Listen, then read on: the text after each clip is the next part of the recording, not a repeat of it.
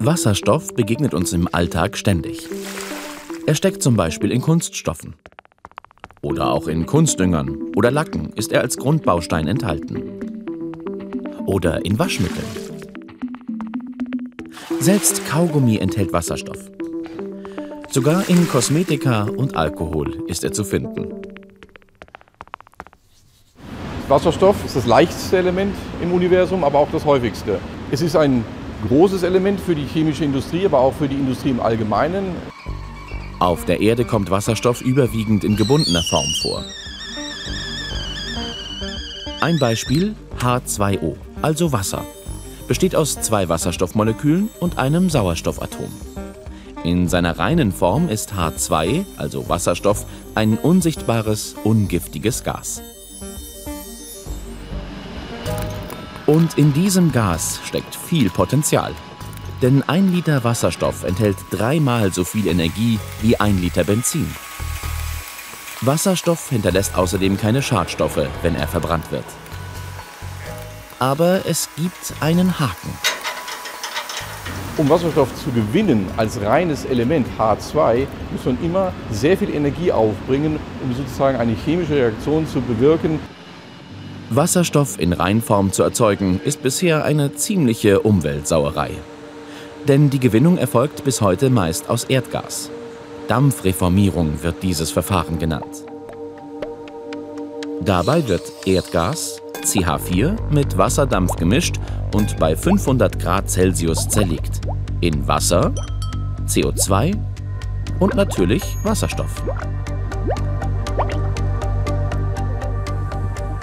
Dieses Verfahren nutzt nur Energie aus fossilen Brennstoffen.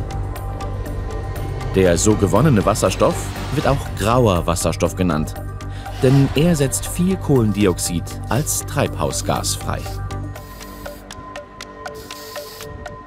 Und wenn Sie das mal überlegen, 60 Millionen Tonnen Wasserstoff werden weltweit gemacht, das sind 600 Millionen Tonnen CO2, also Treibhausgas.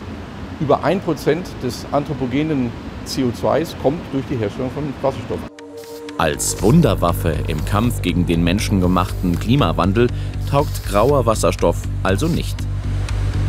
Warum die Industrie trotzdem die Gewinnung aus Erdgas weiterverfolgt, weiß Energieexperte Volker Quaschning. Man braucht Wasserstoff für einige Industrieprozesse, das möchte man so preiswert wie möglich realisieren und dann macht man es natürlich mit Erdgas. Preiswert, aber dreckig.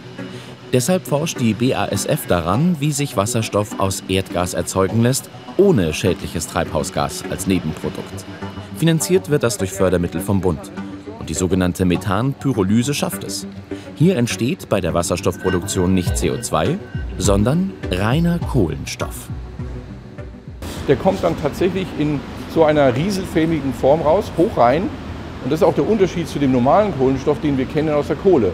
Also hier sind keine Nebenkomponenten unliebsamer Art wie Schwefel oder so drin. Dieser Kohlenstoff findet dann Weiterverwendung in Batterien oder in der Stahlindustrie. Im kleinen Maßstab funktioniert das schon, doch bis zur großindustriellen Produktion ist es noch ein weiter Weg.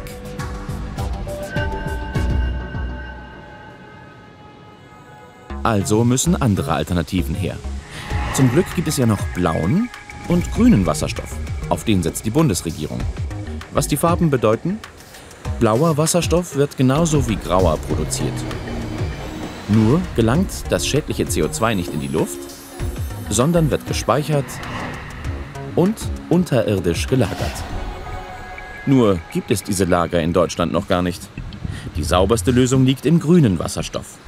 Um den herzustellen, wird gar nicht erst Erdgas genutzt, sondern Wasser. Wasser, das man mit Hilfe von Energie in seine Bestandteile Sauerstoff und Wasserstoff spaltet. Elektrolyse heißt dieses Verfahren. Mit diesem grünen Wasserstoff setzt sich die Bundesregierung hohe Ziele.